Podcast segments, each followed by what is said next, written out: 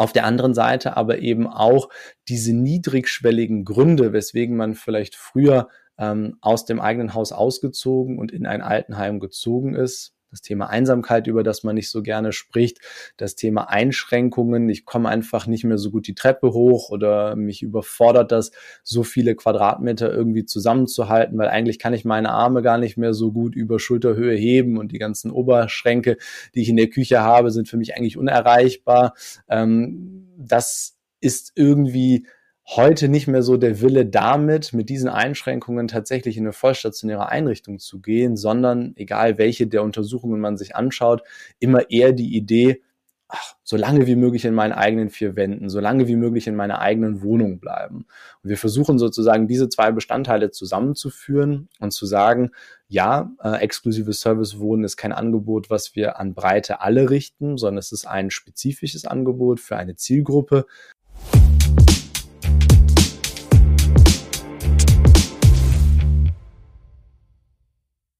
Herzlich willkommen bei Pflege Digital jetzt, dem Digital-Podcast für die Pflegebranche mit Giovanni Bruno und Christoph Schneeweiß. Ich freue mich, hier heute Kip Sloan begrüßen zu dürfen. Er ist der Geschäftsführer der Schönes Leben Wohnen, einem Anbieter für Senior Service Living Konzepte, also betreuten Wohnen. Moin Kip, moin Giovanni. Hallo zusammen, hallo Kip, willkommen. Guten Morgen, vielen Dank euch beiden für die Einladung und ich freue mich sehr, hier sein zu können.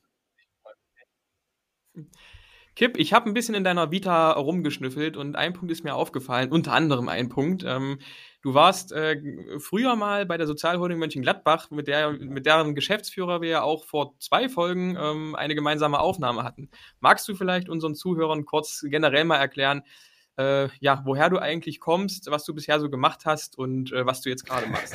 Ja, ähm, äh, die Folge habe ich mir tatsächlich auch selber angehört, äh, mich da sehr darüber gefreut, äh, dass äh, Herr Weyraffen den Weg zu euch gefunden habt und musste mich da auch sehr zurückversetzt fühlen in die Zeit, äh ich selber bei der Sozialholding angefangen habe. Für mich ist das sehr prägend gewesen. Ich habe ursprünglich mal was ganz anderes studiert, wollte irgendwie Richtung Hotelmanagement gehen, fand das immer ganz spannend, Leute zu beherbergen, Leute als Gäste zu empfangen, habe dann ähm, während des Studiums eine tolle Professorin gehabt, die äh, Frau Professor Senlaub, ähm, die den Bereich Social Hospitality äh, äh inne und gesagt hat, Mensch, äh, eigentlich ist ein Altenheim und ein Krankenhaus doch viel spannender als ein Hotel, weil ich habe hier dieses gesamte Versorgungsangebot. Und dann, wie der Zufall das so will, habe ich in München-Gladbach studiert. Herr Weyraffen und die Sozialholding sitzen in München-Gladbach. Welch besseren Punkt für ein Praxissemester könnte man finden als ähm, die Sozialholding? Und das ist heute immer noch eine meiner besonderen Lieblingsanekdoten aus der Altenhilfe sitze ich da als äh, junger Kerl, noch jüngerer Kerl, als ich heute bin, Anfang 20 im Bewerbungsgespräch fürs Praxissemester. Herr Weihraffen kommt in die Tür reingestürmt, ähm, verwechselt mich erstmal noch mit jemand anderem, der Herr Kipp heißt und nicht Kipp mit Vornamen. Äh, das war dann abgefrühstückt. Der zweite Punkt war dann, er wisse gar nicht, was ich hier will ähm, als Student ähm, und äh, das in einem Altenheim und was ich denn da genau mir vorstellen könnte hat mir aber nicht so richtig Zeit gelassen, darauf zu antworten. Stattdessen gesagt, wie wäre es, wenn, äh, wenn, ich, wenn ich schon was mit Versorgung machen will, kann ich doch Inkontinenzversorgung machen. Und ich äh, wollte einfach nur diesen Praxissemesterplatz haben, hatte keine Ahnung, was Inkontinenz bedeutet, habe einfach gesagt, ja, kümmere ich mich super gerne drum. Und äh, ja, so bin ich dann bei der Sozialholding gelandet und hatte da sehr intensive äh, Lehrmonate, wo ich einfach äh, so von Anfang an mal mitbekommen habe, wie man so eine Organisation aufbaut. Und das ist seitdem das, das, ähm, äh, was mich begeistert und was mir total viel Freude bereitet, Organisationen in der Pflege zu organisieren beziehungsweise zu managen am Ende. Ähm, hab's nie selber gelernt, was Pflege bedeutet oder bin nicht selbst Pfleger, aber durfte immer die unterschiedlichen Verwaltungs- äh, und Managementprozesse mit begleiten und habe das dann viereinhalb Jahre bei der Sozialholding gemacht, bin dann in die Unternehmensberatung gewechselt, habe das die letzten sechs Jahre gemacht. Ähm, darüber kann man dann jetzt auch schon darauf schließen, dass ich tatsächlich zehn Jahre irgendwie in der Altenhilfe unterwegs bin und äh, immer noch total begeistert, äh, liebe diese Branche und äh, bin jetzt sehr bewusst auch wieder zurück in die Operative gegangen. Seit Anfang dieses Jahres dann als Geschäftsführer bei der Schönes Leben Gruppe und hier verantwortlich für den Bereich, wie du gerade schon schön zum Einstieg gesagt hattest, den wir so als schönes Leben Wohnen bezeichnen. Ähm, wir nennen das Ganze exklusives Service Wohnen, also letztendlich ein Produkt, äh, was dem betreuten Wohnen irgendwie zuzuordnen ist, sich da aber nochmal so ein bisschen anders abbildet. Kannst du uns einen kurzen Einblick in eure aktuellen Aktivitäten in der Schönes Leben Wohnen geben? Also wie viele ähm, Objekte betreibt ihr gerade schon? Wie viele sind in Planung? Wie kann man sich auch so ein typisches äh, schönes Leben Wohnenobjekt vorstellen? Äh, sehr, sehr gerne. Ich fange vielleicht von hinten an und äh, beschreibe tatsächlich, wie man sich vorstellen kann, damit man da so von einem einheitlichen Nenner ausgeht.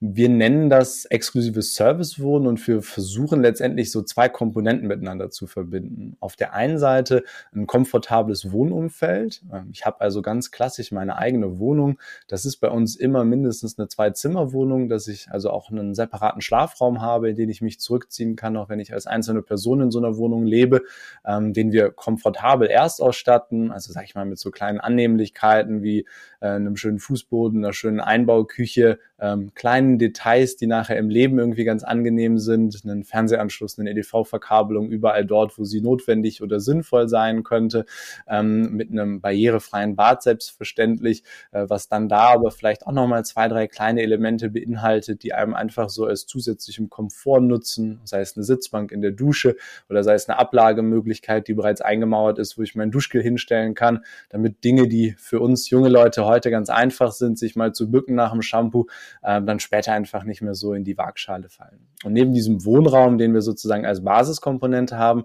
versuchen wir das Ganze dann oder verbinden wir das Ganze dann mit hotelähnlichen Services.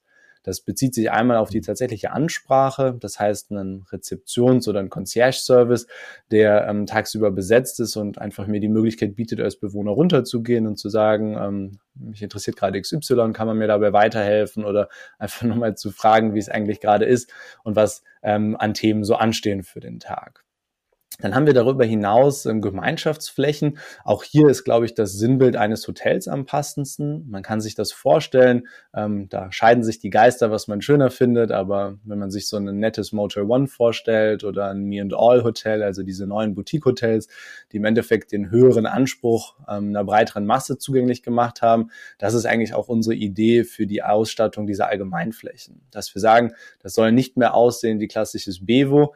Das ist gleichzeitig aber auch auch nicht so geschlossen und exklusiv wie vielleicht ein Residenzangebot, wo man gar nicht so richtig reinkommt, sondern es soll nachher eine gewisse Offenheit ausstrahlen, eine gewisse Modernität, aber gleichzeitig eben auch einem exklusiven Anspruch gerecht werden und dort dann für die Gäste je nach Standort ähm, letztendlich eine allgemein äh, Fläche zur Verfügung stellt, die aus sich zusammensetzt aus dem Kaminzimmer, einer Bibliothek, ähm, vielleicht einem größeren Clubraum, in dem man sich zurückziehen kann, mit Freunden treffen kann. Wir haben eigentlich immer Veranstaltungsräume, wo ich auch mal einen Familienfest, einen 50. Äh, Hochzeitstag ähm, oder einen 90. Geburtstag feiern kann. Und all diese Dinge fassen wir dann letztendlich zusammen als Flächen, die dem Mieter, der Mieterin zur Verfügung stehen. Häufig auch angereichert durch zusätzlich nochmal eine Restaurationsfläche, also äh, wirklich ein Restaurant, in dem es ein Mittagsmenü gibt, in dem ich Kaffee und Kuchen zu mir nehmen kann, entweder alleine mit meinem Lieblingsnachbarn oder natürlich auch mit Angehörigen ähm, oder einfach Freunden, die man sich zusätzlich einlädt, weil diese Restaurants eben auch ganz klassisch nach außen geöffnet sind. Was die Standorte anbetrifft, haben wir im Moment einen, unseren ersten Pilotstandort in Gotha, seit anderthalb Jahren in Betrieb.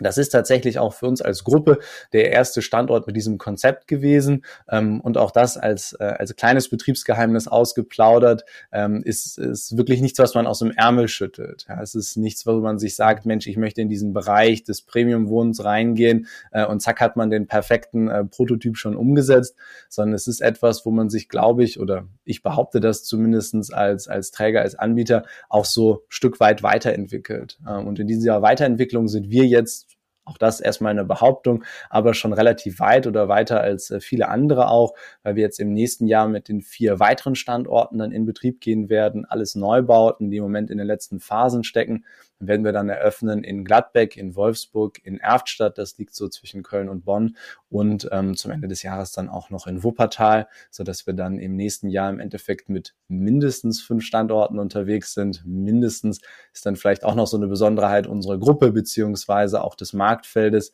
auch da sind wir sehr dynamisch im Wachstum beziehungsweise sehr dynamisch auch in dem Erschließen neuer Projekte, so dass ich das weder ausschließen kann noch möchte, dass da im nächsten Jahr vielleicht noch ein, zwei Standorte dazukommen, ähm, weil das einfach gerade äh, sehr viele Themen sind, die uns da beschäftigen, beziehungsweise wo wir auch immer mal wieder ganz spannende Angebote bekommen, ähm, äh, wo wir großes Interesse daran haben, eben auch noch mehr Standorte in die Realisierung zu bringen. Mhm. Viel Erfolg dabei weiterhin. Äh, für die Öffnungen und für das Wachstum.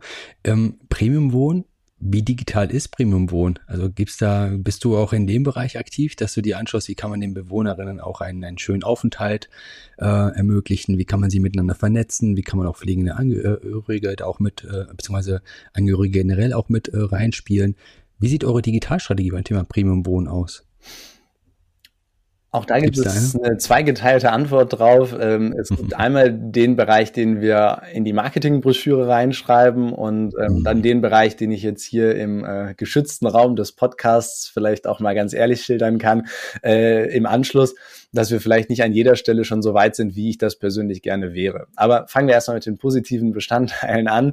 Ich glaube, insbesondere der Bereich des Premium-Wohnens ist eigentlich die perfekte Plattform für Digitalität weil wir hier anders als zum Beispiel in der vollstationären Pflege nicht mit einer Klientel zusammenarbeiten, ähm, die nicht selbst ganz klare Anforderungen mitbringt oder die nicht selbst schon eine gewisse digitale Vorerfahrung dabei hat, sondern unsere Zielgruppe ist häufig ein Ticken jünger und vor allem sehr viel selbstständiger und ähm, sehr viel selbstbestimmter als das, was wir vielleicht klassischerweise an äh, Klienten, Kunden, Patienten, Bewohnern in der Pflege wiederfinden. Das heißt, die Ausgangssituation ist eigentlich sehr gut und wir versuchen für diese Ausgangssituation dann wiederum auch die besten Ausgangsvoraussetzungen zu schaffen schaffen. Bedeutet ganz konkret für unser Angebot, ähm, wir ähm, statten die Gebäude äh, flächendeckend mit äh, WLAN in den öffentlichen Bereichen aus. Das heißt, ich kann im Endeffekt, wenn ich aus meiner Wohnungstür rauskomme, ähm, die ganze Zeit in dem WLAN-Netz drin bleiben, was für uns auf der einen Seite Komfort ist, auf der anderen Seite aber halt auch so eine Art Enabler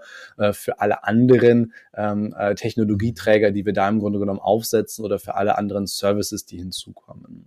Digitalität bedeutet für uns auch äh, digitale Gebäudeinfrastruktur. Jetzt wird es ein Ticken technischer, aber auch das ist etwas, was uns als Träger sehr viel beschäftigt. Wie organisieren wir beispielsweise Zugangssysteme? Arbeiten wir noch mit klassischen Schlüsseln oder gehen wir, wie wir das an unseren neuen Projekten machen, hin und haben Kartensysteme?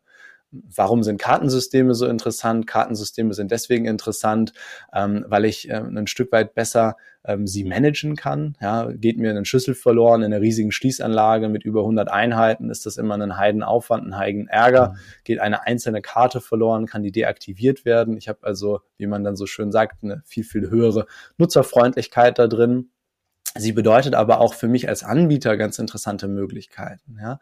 Wenn wir dann beispielsweise mit, und da geht es dann an Denglisch nicht ganz vorbei, aber mit so äh, Smart ähm, äh, Facility Management Systemen irgendwie arbeiten, worüber wir Licht steuern können, worüber wir Bewegungs Daten auswerten können, natürlich nicht personenbezogen und natürlich nicht auf Ebene eines einzelnen Flurs, sondern für das ganze Haus zu sehen, wann bewegt sich eigentlich wer wo in dem Gelände, wenn wir verschiedene Gebäude haben, wie bewegt sich wer von wo nach wo, dann sind das einfach super wichtige ähm, Informationen für mich als Anbieter, um einfach Services nachschärfen zu können, zu sagen, okay, wo brauchen wir denn Personal, wo soll vielleicht jemand für die Ansprache da sein.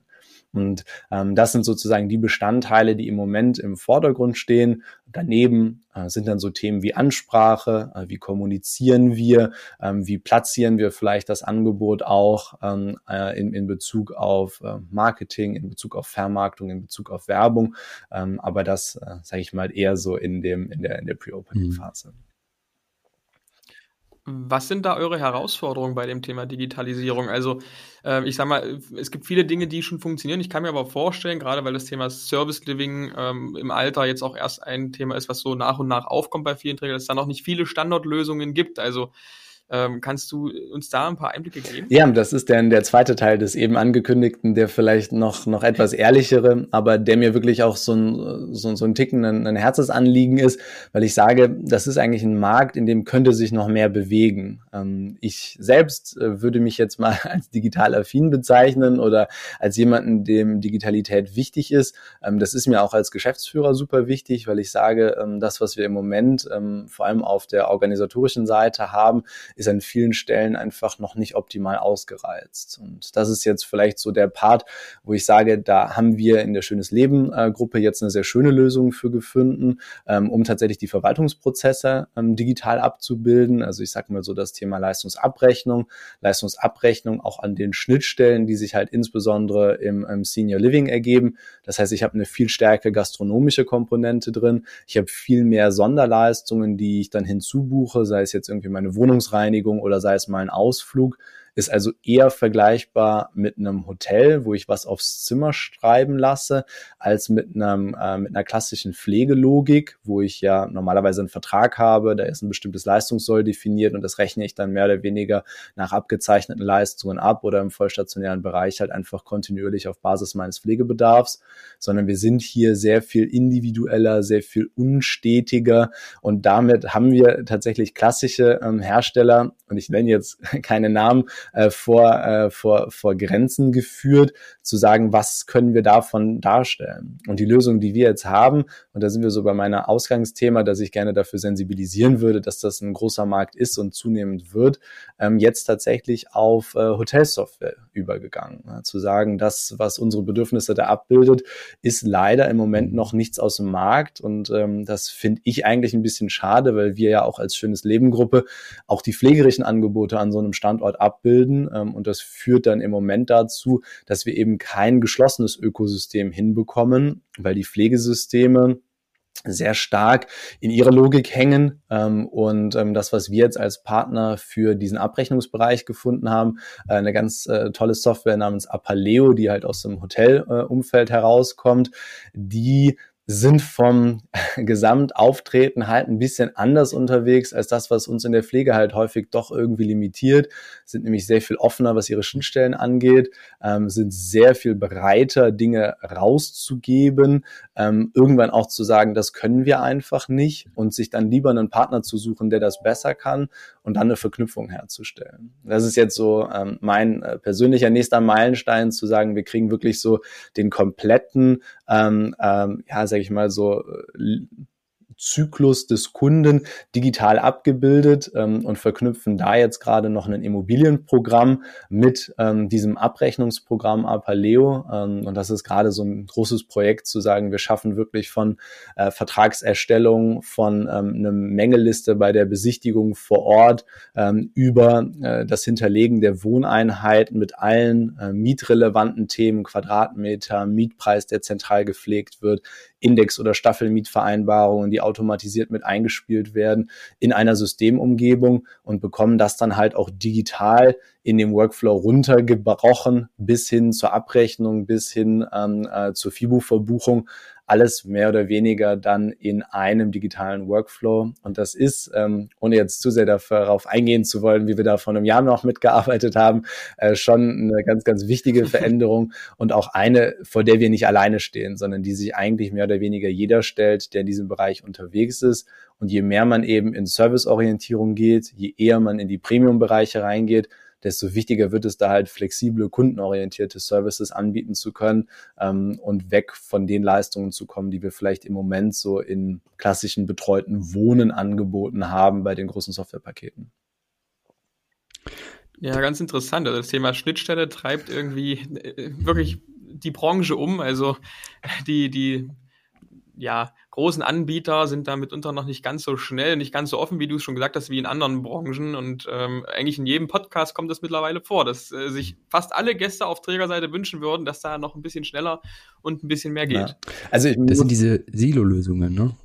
Genau, ich muss da wirklich irgendwie nochmal in die Bütt gehen für, ähm, für die Partner, mit denen wir da jetzt zusammenarbeiten, weil ich das in den letzten zehn Jahren immer anders gesehen habe. Und dann hieß es immer, ja, wir können eine Schnittstelle machen, das kostet aber direkt mal einen fünfstelligen Betrag, bis wir die überhaupt mal äh, zur Verfügung stellen. Und dann heißt das immer noch nicht, dass ihr, ihr Zugriff auf alle Daten bekommt, sondern nur auf die, die wir im Grunde genommen zur Verfügung stellen. Äh, und das ist jetzt nicht singulär auf einen Softwareanbieter, der jetzt irgendwie böse wäre, gemünzt, sondern wirklich, ähm, sage ich mal, eher so auf mehrere ähm, wo sich der ein oder andere in den letzten Jahren vielleicht auch mehr bewegt hat, aber was halt einfach für uns als Träger super herausfordernd ist, weil wir halt nie nur mit einem zurechtkommen, der alles perfekt abbildet, sondern es immer wieder Einzellösungen gibt, die dann halt ganz smart mit reinkommen. Und das finde ich jetzt schon ganz angenehm anders, äh, wirklich ähm, Einzelanbieter zu finden, die sagen, wir sind richtig gut in dieser Nische, in diesem Bereich aber in dem anderen Bereich sind wir nicht so gut, aber da kennen wir jemanden, der ist richtig gut und lasst uns das doch zusammenführen und eine gemeinsame Lösung dafür finden, dass die Daten von uns nach da kommen, von denen zu uns. Ähm, und dann haben wir halt ein funktionierendes Ökosystem, in dem man dann arbeiten kann. Rückblickend betrachtet, habt ihr ja eine Menge Erfahrung gemacht und äh, gerade wenn man so viele Einzellösungen probiert, ist es ja oft Trial and Error. Ne? Also wir kennen das ja auch, man investiert Geld, und merkt dann irgendwie nach einem halben Jahr, ja, es hat doch nicht funktioniert oder die Erwartungen wurden halt äh, ja nicht erfüllt. Was waren denn, also wenn man fragen darf, ne, was waren denn so große Projekte, die ihr, wo ihr euch echt viel gewünscht habt und viel vorgestellt habt, aber die eigentlich nicht gern, nicht gut angenommen wurden oder eigentlich komplett äh, ins Leere gelaufen sind? Gibt's da Sachen, die, die ihr probiert habt? Ähm, in, in unterschiedlicher Ausprägung. Also ich glaube, es gibt schon ein paar mhm. Punkte, wo man sagen kann, da weiß ich nicht, sind vielleicht meine Vorstellungen irgendwie noch zu zukunftslastig oder zu naiv. Ähm, mhm. aber ich bin zum Beispiel angetreten und habe gesagt, okay, wir müssen so das ganze Thema der äh, Kommunikation digitalisieren. Also ich kann das jetzt irgendwie äh, aus unterschiedlichen Gründen nicht mit mir vereinen, dass wir immer noch eine Hauspost ausdrucken und in Briefkästen verteilen, äh, wenn wir irgendwie im Jahr 2022 mhm. unterwegs sind. Ähm, kann ich nicht, weil ich es vielleicht nicht nachhaltig finde oder weil ich mir denke, Mensch, ähm, das, das geht doch schöner. Äh, kann ich aber auch nicht, ähm, sage ich ganz ehrlich, als, ähm, als Kaufmann, als Betriebswirt, weil ich sage, damit äh, verringern wir den Wirkradius so deutlich. Na, ich bin selbst Enkel mhm. ähm, und äh, wenn ich regelmäßig mitgeteilt bekommen würde, was bei meiner Oma in der Wohnanlage gerade passiert oder ob ich sie mal aufs Gänseessen einladen könnte, dann würde mich das halt auch total dazu animieren, da mehr zu partizipieren und mich mehr einzubringen. Deswegen haben wir gesagt, da, da muss es im Grunde genommen doch bessere Möglichkeiten geben, ähm, das im Grunde genommen zusammenzuführen, ähm, nur um dann halt festzustellen, dass wir da irgendwie mit so einem komischen Zwischenbedarf unterwegs sind. Ja, es gibt, glaube ich, inzwischen echt schöne Lösungen, ähm, wo aus einer Pflegedokumentation heraus oder aus einem Leistungsabrechnungssystem heraus Kommunikation mit Angehörigen möglich ist, wo Schnittstellen zu Ärzten gebildet werden, die man dann mit einbeziehen kann. Ähm, aber das ist halt nicht unser Weg. Ich möchte nicht Teil einer MD-Begutachtung sein oder ich möchte nicht die Menschen an einer Dokumentation teilhaben lassen, sondern ich will im Grunde genommen nichts anderes als einen Newsletter-Versand. Ähm, den Newsletter-Versand allerdings dann wiederum so einfach aufgestellt wissen, dass ihn halt auch ein Verwaltungsmitarbeiter ähm, einer meiner Häuser äh, gut pflegen kann und der jetzt dafür nicht unbedingt äh, einen Content Management äh, Fortbildung äh, belegen musste, um das zu bearbeiten. Und gleichzeitig, und das macht dann wieder eine einfache Newsletter-Lösung unmöglich, hätte ich es halt gerne schon irgendwie in unsere, äh, sage ich mal, Ökosysteme eingebettet, äh, dass ich dann nachher doch sagen kann, äh, ich habe jetzt den Speiseplan versandt und ich kann auch einzelne Speisen daraus direkt buchen und muss dann nicht den Speiseplan, den ich digital versendet habe, wieder ausdrucken, um darauf anzukreuzen, äh, dass ich dann gegebenenfalls ähm, bitte am Mittwoch äh, den Rollbraten gerne hätte. Ja, und das sind so Dinge, da haben wir für uns vielleicht auch einfach noch nicht gefunden, ähm, aber noch nicht den perfekten Partner, der sozusagen alles ähm, zusammen anbietet oder das so zusammen schnürt. Äh, und das ist so ein Beispiel von hat noch nicht zu 100 Prozent funktioniert oder da sind wir noch nicht, wo ich gerne hin würde. Und äh, ja, deswegen, oder auch das war ja ein Anknüpfungspunkt, ich gesagt habe, ist vielleicht ganz spannend, da mal drüber zu sprechen, weil wer weiß, wer sich da draußen noch versteckt oder wer mit welchen Ideen unterwegs ist. Es ist, glaube ich, einfach wichtig, jetzt diesen Markt, der sich so stark entwickelt, auch so ein bisschen ins mhm. Bewusstsein von dem einen oder anderen reinzubekommen, damit man da auch einfach nochmal ein bisschen äh, in das, in den Ideenaustausch reinkommt das, was du gerade beschreibst, ist ja ein Weg, auf den sich gerade viele Unternehmen ähm, äh, losmachen, sprich das Thema interne Kommunikation und externe Kommunikation. Dieses, ähm, also das, was du gerade beschrieben hast, diese, ich will nicht sagen App, es kann ja auch eine PWA-Lösung sein, eine Lösung, die du über Desktops aufrufen kannst. Aber viele Unternehmen, gerade für euch wäre es interessant zu sagen, wir vernetzen die Mitarbeitenden, aber wir schaffen auch eine eine App oder eine Außenoberfläche, wo sich eben auch Interessenten oder Quereinsteiger oder ähnliches informieren können. Das ist, das, das nächste Leben ist digital und mobil. 70 Leute kommen über Smartphone online, da wird nichts mehr mit Computer oder Laptop benutzt.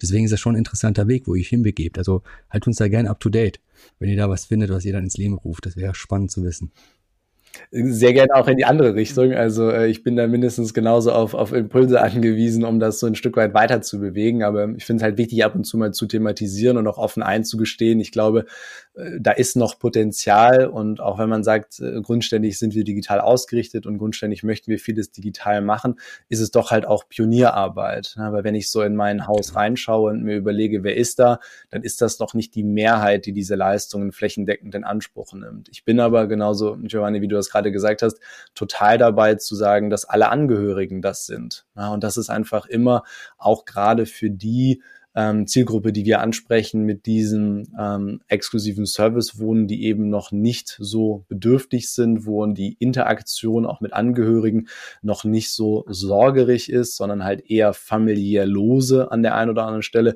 Das ist einfach ein wichtigen Baustein, den man sich dann sukzessive auch darüber mit erschließen sollte. Ähm, insbesondere dann halt auch immer so ein bisschen aus der Anbieterperspektive heraus zu sagen, wie kann ich das denn jetzt auch zusammen verbinden und wie kann ich das Nützliche mit dem ähm, auch wirtschaftlich sinnvollen zusammenziehen, ähm, um dann für alle Seiten die bestmöglichen äh, Part daraus zu bekommen. Das Thema Service Living boomt ja gerade so ganz generell, wenn wir jetzt mal wieder aus der Einrichtung rauskommen. Also viele Träger machen sich da gerade auf dem Weg. Es gibt auch neue Konzepte wie zum Beispiel in Lively, hatten wir den Konstantin Rehborg auch schon hier mal im Podcast drin. Ähm, es gibt immer mehr Veranstaltungen, immer mehr Berichterstattung ähm, darüber, die eben da sehr darauf fokussiert ist. Woher kommt das? Also ist das, ähm, sind das einfach Veränderungen in den Präferenzen von äh, Mieterinnen und Mietern? Sind das regulatorische äh, Änderungen da am Markt? Also kannst du vielleicht da einen kurzen Einblick geben, woher dieser Boom kommt und wohin sich das deiner Meinung nach entwickeln wird? Ich hoffe, ihr habt viel Zeit mitgenommen. Das äh, könnte jetzt eine längere Antwort werden, ähm, weil, weil es ist genau die richtige Frage, ähm, beziehungsweise äh, ein Thema, mit dem wir uns, glaube ich, vielfach und vielfach auch innerhalb der Branche noch einen Ticken zu wenig auseinandersetzen, weil wir halt irgendwie über die Sozialgesetzbücher, über die Rahmengesetzgebung so klar in Schubladen rein sortiert werden. Da gibt es eben die ambulante Pflege, es gibt die teilstationäre Pflege, es gibt die vollstationäre Pflege und wenn man innovativ ist, vielleicht noch ein bisschen alternative Versorgungsformen.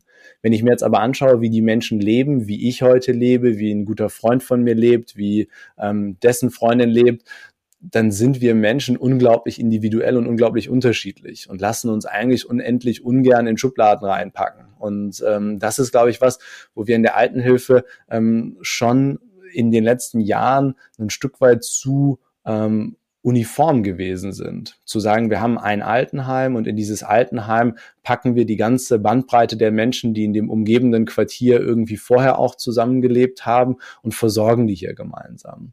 Ähm, Dazu kommen dann im Grunde genommen übergeordnete Trends, sei es die äh, Multimorbidität der Menschen, die in die Altenheime einziehen, die immer versorgungsbedürftiger werden, die aus den Altenheimen von vor zehn Jahren heute eben auch andere Einrichtungen gemacht haben, wo vielleicht bestimmte Angebote, die früher dazugehört haben, so nicht mehr in der Form stattfinden oder auch einfach von der Zielgruppe nicht mehr so stark angefragt werden. Und damit bleibt halt eine ganz große Lücke, eine ganz große Lücke an der Stelle ähm, der Angebots Angebotsdifferenzierung, also zu sagen, ich möchte vielleicht ein sehr spezifisches Angebot. Ich habe mein Leben lang gerne Urlaube gemacht und ich würde jetzt gerne einen Wohnort haben, der es mir ermöglicht, auch weiterhin so viele Urlaube zu machen und trotzdem guckt jemand nach meinen Pflanzen und trotzdem kümmert sich jemand darum, ähm, äh, dass ab und zu das Haus, die Wohnung gelüftet wird ähm, und diese Annehmlichkeiten sozusagen da reinzubekommen.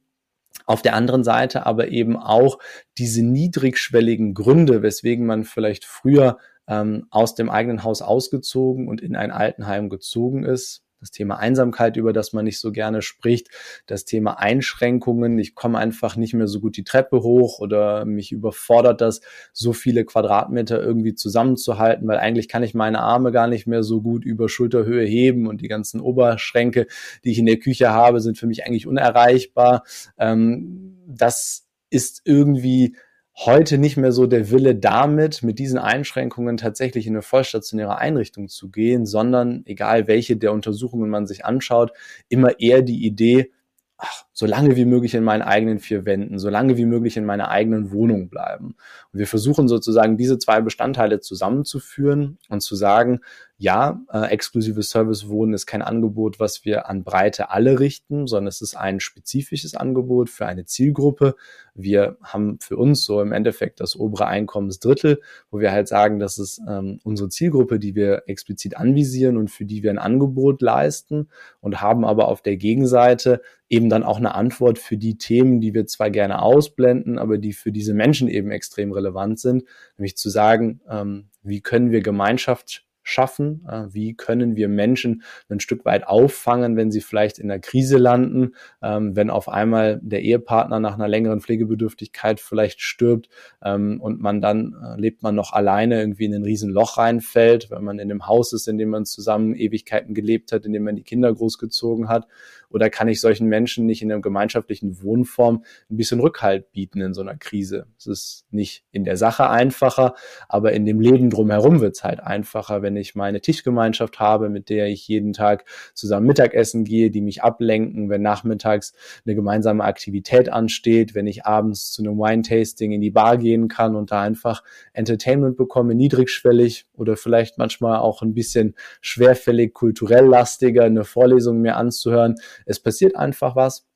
Ich werde so ein bisschen aus meinem Trott rausgeholt. Ich lerne nochmal neue Menschen kennen, tausche mich mit denen aus und komme auch mehr in Kontakte herein. Und das ist, glaube ich, genauso das, ähm, äh, wo der Markt signalisiert oder wo ähm, die Träger, die solche Angebote aufmachen, sehen, dass da eben eine große Nachfrage nach ist, nach Wohnraum, der von der Ausstattung her und mit den Services, Bedenken oder Bedürfnisse der Zielgruppe gerecht wird und trotzdem sehr viel Raum für Individualität lässt und diese Individualität dann halt auch in den unterschiedlichen Abstufungen von Luxus über Premium hin zu Mittelstand und irgendwo auch etwas, was vielleicht ganz normal einen Wohnberechtigungsschein Bedürftigen in einer betreuten Wohnanlage ähm, entsprechend adressiert anzubieten.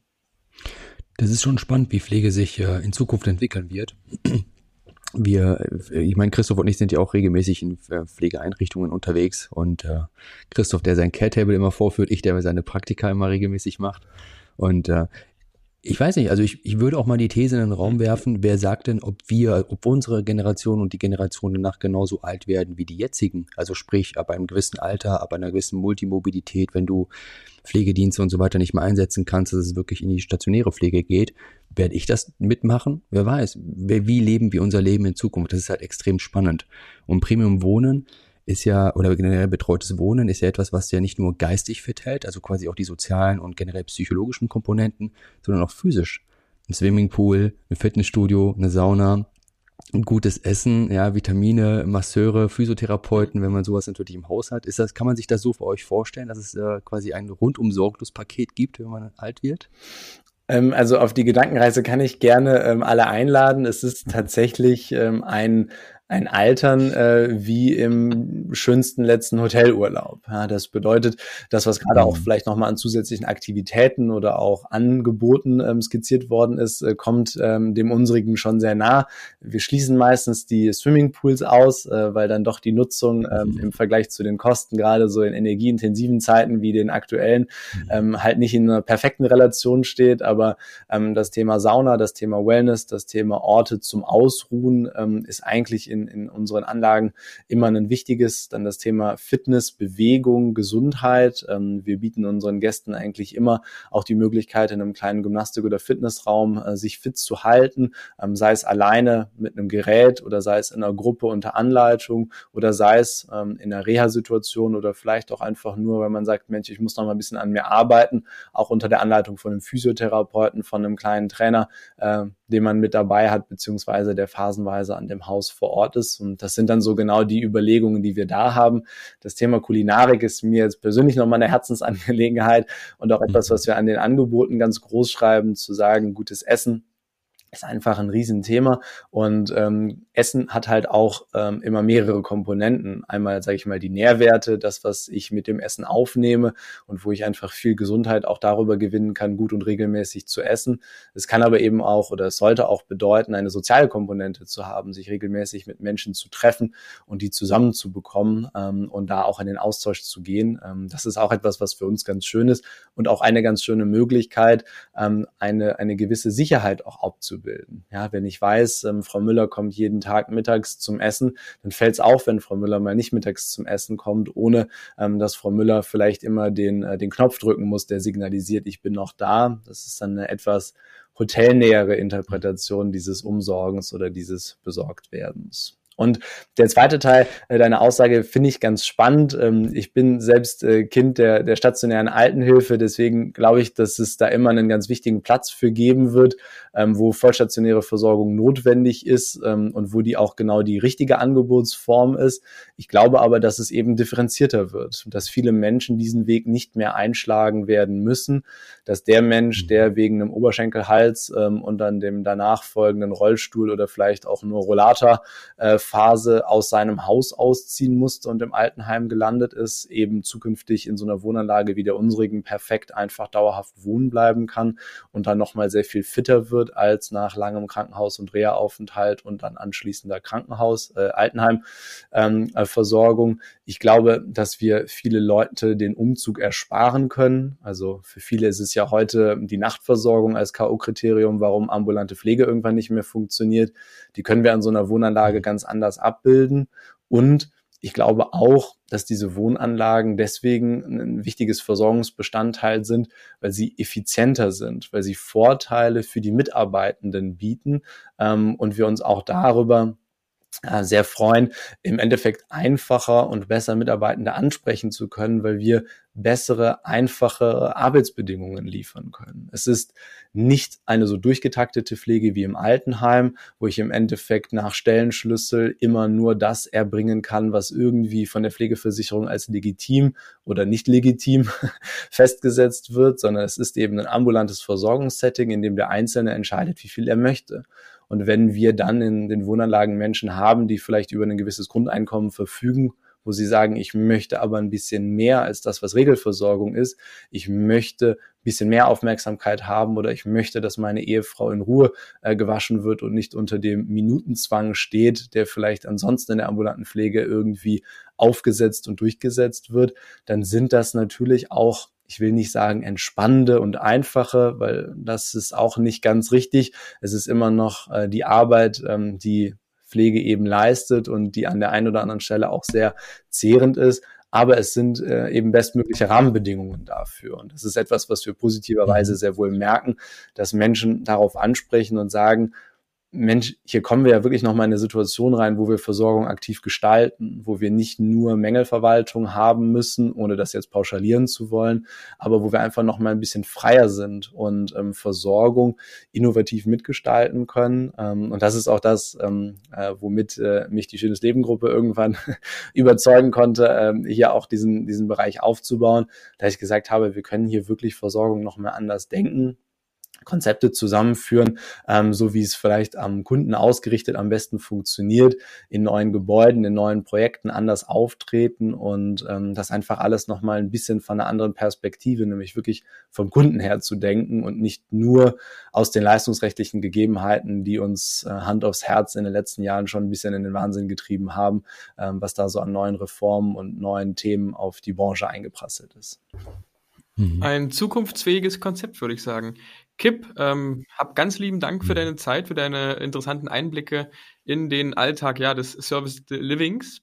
Und ich würde mich freuen, wenn wir in Zukunft wieder von dir hören. Sehr gerne. Vielen Dank, dass ich hier sein durfte. Und äh, ich freue mich auf den weiteren Austausch. Ein paar Anknüpfungspunkte haben wir ja schon rauskristallisiert und äh, da sollte es definitiv in den nächsten Jahren noch viel drüber zu reden geben. So zumindest meine Hoffnung. Auf jeden Fall. Mach's gut, Kip. Bis bald. Ciao, Christoph. Ciao. Danke für den Podcast. Danke.